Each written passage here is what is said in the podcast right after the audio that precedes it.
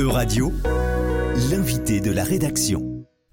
Bonjour Sarah Vautier. Tu fais actuellement une thèse en glaciologie à l'ULB et euh, justement on va parler de ton travail à l'occasion de la diffusion du documentaire Into the Ice de Lars Ostenfeld au festival Millennium 2023 qui s'est déroulé euh, à Bruxelles. Le réalisateur y a suivi trois glaciologues dans une excursion au Groenland. Alors avant tout, est-ce que tu peux nous parler du sujet de ta thèse? Je fais une thèse en glaciologie à l'ULB depuis 5 euh, ans maintenant et je travaille sur des carottes de glace qu'on a forées en Antarctique. C'est un sujet plus précis ou c'est assez euh, global? Donc en fait, j'ai un sujet précis qui est vraiment d'utiliser ces carottes de glace pour reconstruire ce qu'on appelle l'accumulation euh, de neige dans une petite région particulière. Et l'idée, c'est de voir comment cette accumulation de neige a varié au cours du temps, avec l'impact de, savoir en fait s'il y a un impact ou pas euh, des activités humaines. Alors euh, justement, euh, je voudrais revenir avec toi sur le documentaire Into the Ice qui a été diffusé pendant le festival Millennium à Bruxelles, qui raconte justement l'expédition de trois glaciologues dans la calotte glaciaire au Groenland. Pardon. Donc déjà avant tout, est-ce que tu peux nous expliquer en quoi ces travaux de terrain sont nécessaires pour étudier la fonte des glaces? Déjà, le Groenland et l'Antarctique, c'est des, espaces qui sont très grands finalement. Hein. donc on a, besoin euh, d'observation. Euh, on utilise beaucoup les modèles pour, euh, pour essayer de simuler toute une série d'indicateurs mais euh, on a besoin d'observation pour valider ces modèles. Donc c'est l'importance des, expériences de terrain où on va aller collecter des données. Ça peut être des données vraiment euh, très précises, euh, des, données de composition chimique, des données de, comme je l'ai dit, moi je travaille sur l'accumulation de neige.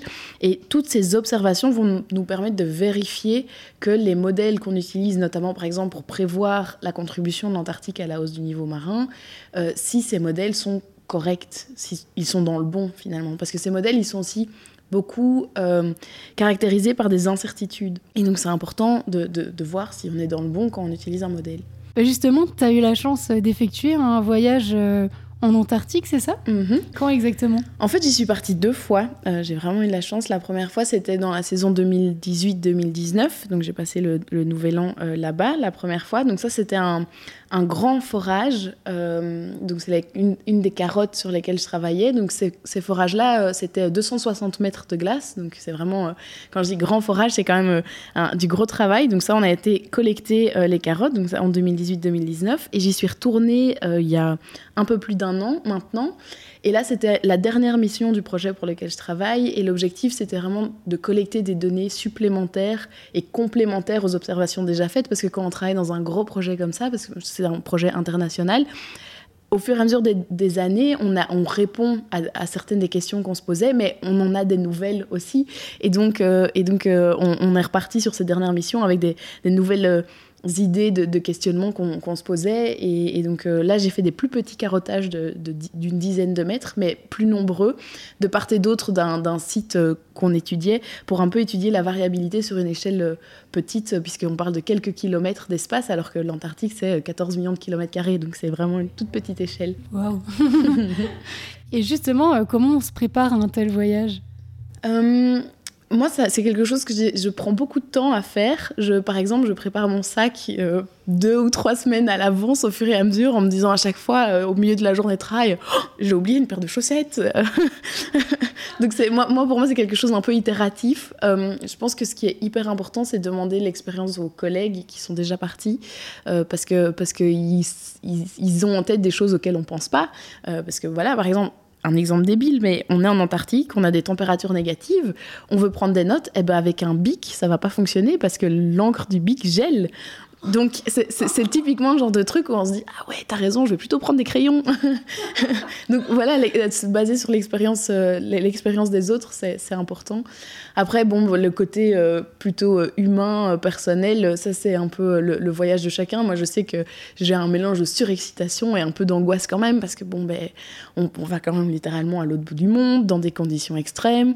Euh, quand on atterrit, on atterrit sur de la glace. C'est pas du tarmac. Hein. donc il y a une part de risque aussi. Euh, voilà, on gère. Euh, puis moi, on va pas se mentir, l'excitation prend le dessus. Fois mille. J'imagine bien. Et tu restais combien de temps à chaque fois alors? Entre 5 semaines et 7 semaines, moi, à chaque fois. Ok, ouais, une sacrée longue période alors. C'est une belle période, on peut bien en profiter. Et euh, du coup, qu'est-ce qui t'a le plus marqué quand euh, tu as fait ces expéditions sur place?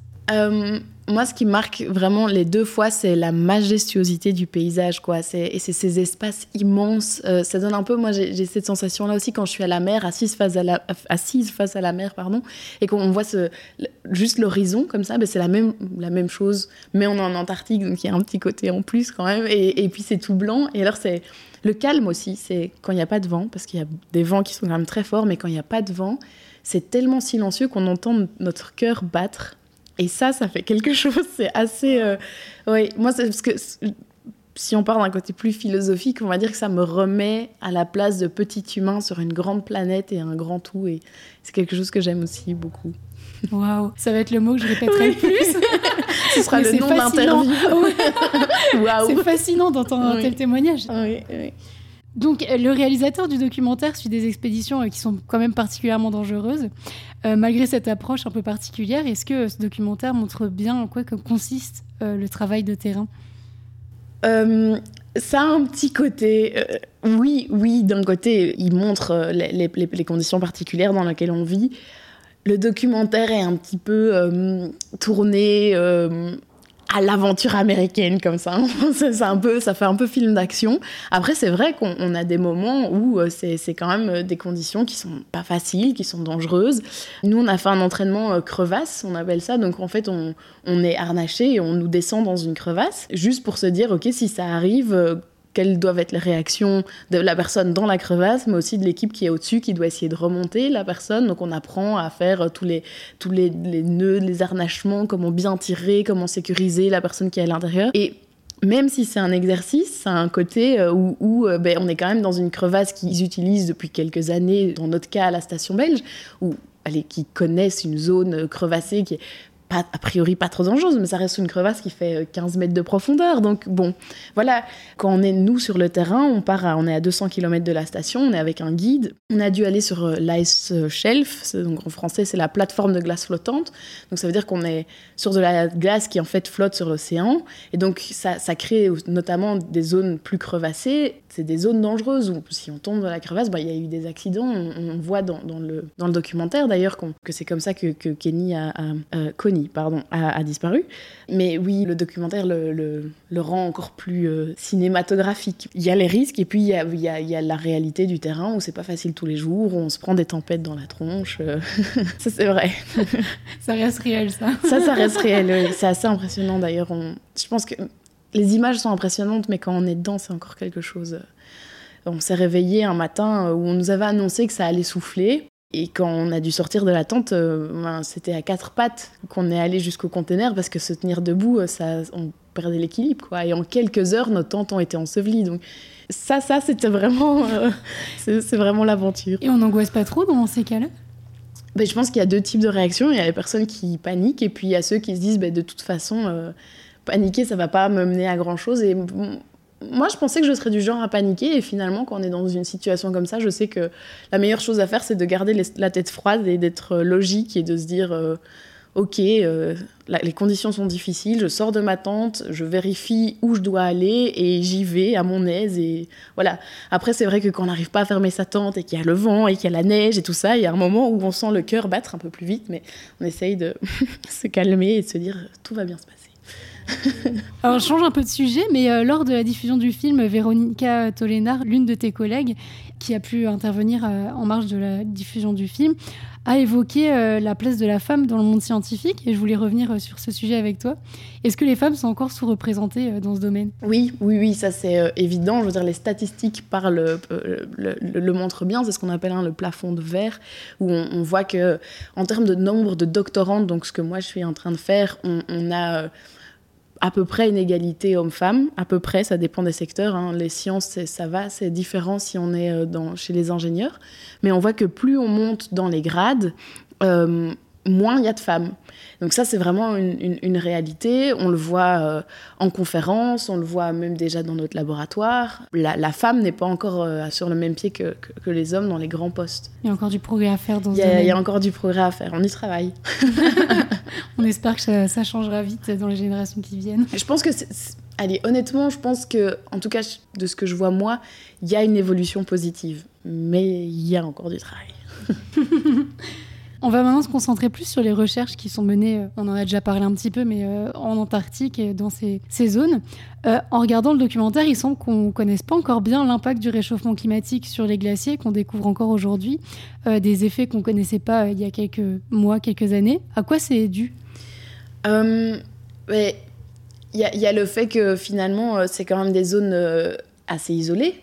donc on n'a pas toujours beaucoup d'observations. Hein. Je veux dire, si on prend juste l'exemple des, stations météo euh, en Belgique, on a quelques stations météo en Belgique et on voit qu'il y a quand même encore des incertitudes sur les projections euh, de la météo à plus de trois jours. On sait que c'est parfois un petit peu, euh, un petit peu limite. Mais en fait, c'est un peu la même chose pour l'Antarctique, le Groenland. On est, on est parfois en manque d'observation. Et puis oui, l'accès n'est quand même pas aussi simple qu'une station météo en Belgique. C'est un, parallèle pour montrer ça. Euh, après, euh, oui, une des grosses incertitudes dont j'avais commencé à parler, c'est quelle sera la contribution future de l'Antarctique à la hausse du niveau marin.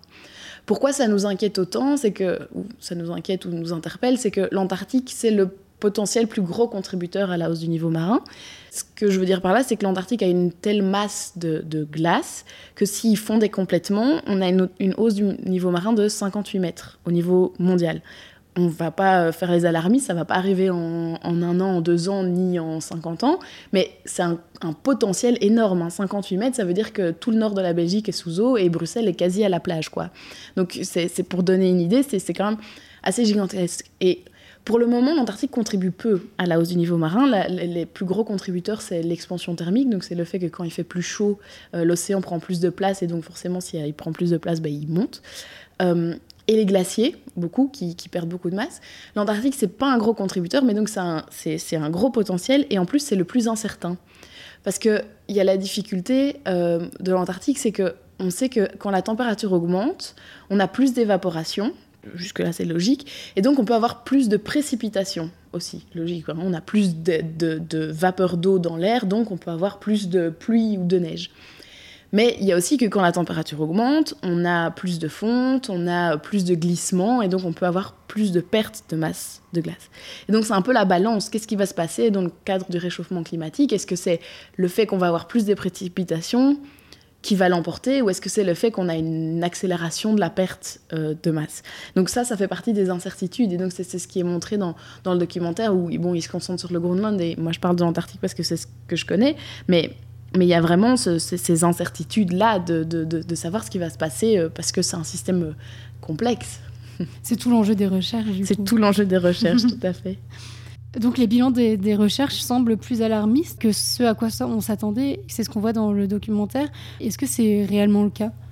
Oui, oui. Euh, ça c'est quelque chose qu'on voit pas mal euh, si on regarde les rapports du GIEC, hein, le groupe international des experts sur l'évolution du climat, IPCC en anglais. Euh, si on regarde les premiers rapports et leurs prévisions, on se rend compte que actuellement la situation est pire que ce qu'ils avaient prévu il y a 20 ans. Et donc, ça, fait une sorte de synthèse de, réponse à la question. Oui, la situation est dangereuse et compliquée. Oui, ça c'est pour les scientifiques, c'est certain et ça a été dit dans un dernier rapport du GIEC, c'est sûr et certain que l'homme est responsable des changements climatiques qu'on a maintenant. Il y a encore des gens à convaincre. Euh, ça fait partie de, ce qu'on fait dans, notre boulot ou en, tout cas certains d'entre nous. Mais, oui, le changement climatique est réel. Les conséquences c'est déjà maintenant et elles sont parfois pires que ce qu'on avait prévu. Il est urgent d'agir alors Il est urgent d'agir, ouais. Justement, c'est mes prochaines questions plutôt sur euh, l'action et la réaction mhm. face à ça. Est-ce que tu penses que ce type de documentaire peut aider à sensibiliser le grand public et euh, les pousser vers une prise de conscience et euh, vers un changement de comportement? Je pense notamment à ta collègue Véronica qui, pendant la diffusion, faisait une petite différence entre le fait de faire peur aux gens et inciter à, à, prendre des actions réalistes. C'est je pense que Véronica a eu raison de le pointer parce que c'est un peu la difficulté de. On a envie de faire prendre conscience aux gens. Ça peut faire peur, et ça devrait faire peur d'un côté, mais en même temps, il faut pas tomber dans le fatalisme en se disant de toute façon tout est foutu, on ne peut plus rien faire.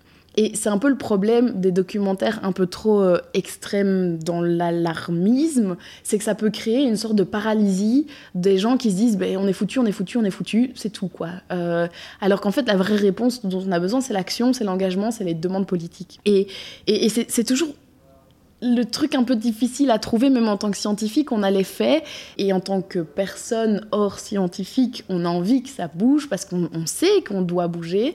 Et, donc, voilà, il faut réussir à, convaincre les gens qu'il y a des actions à faire. Et c'est ce que j'ai bien ce que j'ai trouvé pardon de bien dans les derniers rapports du GIEC, c'est qu'ils insistaient sur le fait que chaque dixième de degré compte. Alors, ce que ça veut dire, c'est que on, démontre de plus en plus, malgré ces inconnus, que à chaque dixième de degré de réchauffement supplémentaire qu'on va avoir, les conséquences vont être plus graves. Et on parle vraiment de, conséquences importantes. On peut avoir des facteurs de multiplication de 2, 3, de, fréquence ou, de, de, force d'événements comme des sécheresses ou des inondations. Donc vraiment, chaque dixième de degré compte. Et donc, ça veut dire quoi dans les faits? Ça veut dire que chaque tonne de CO2 qui est émise compte.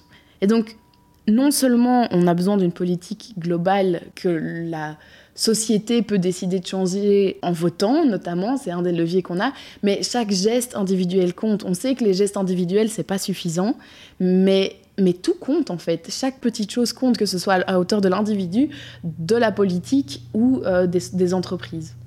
Et du coup, moi, je vais essayer de m'intéresser au niveau européen, parce qu'on est dans une radio européenne. Est-ce que euh, l'Union européenne, ou du moins les citoyens européens, sont sur la bonne voie pour euh, lutter contre ces changements?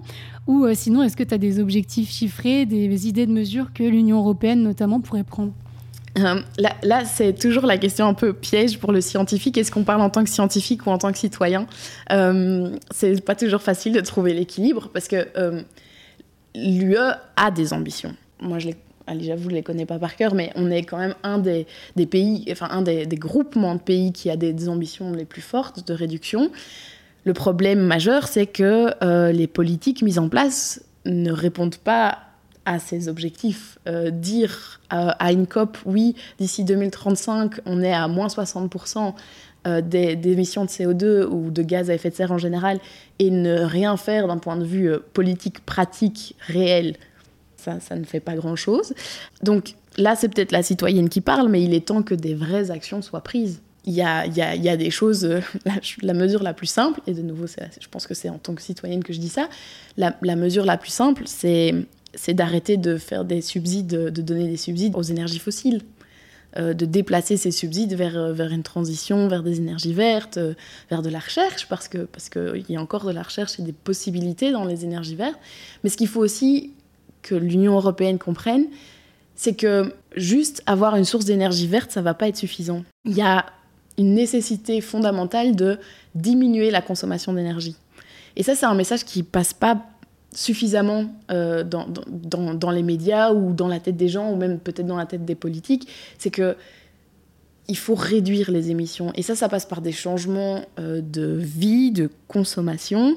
Et donc, de nouveau, ça, ça passe par des changements d'incitants si on prend juste l'exemple de la fast fashion, euh, qui est non seulement un énorme problème d'un point de vue des droits humains, mais d'un point de vue environnemental, ça émet des quantités astronomiques de CO2.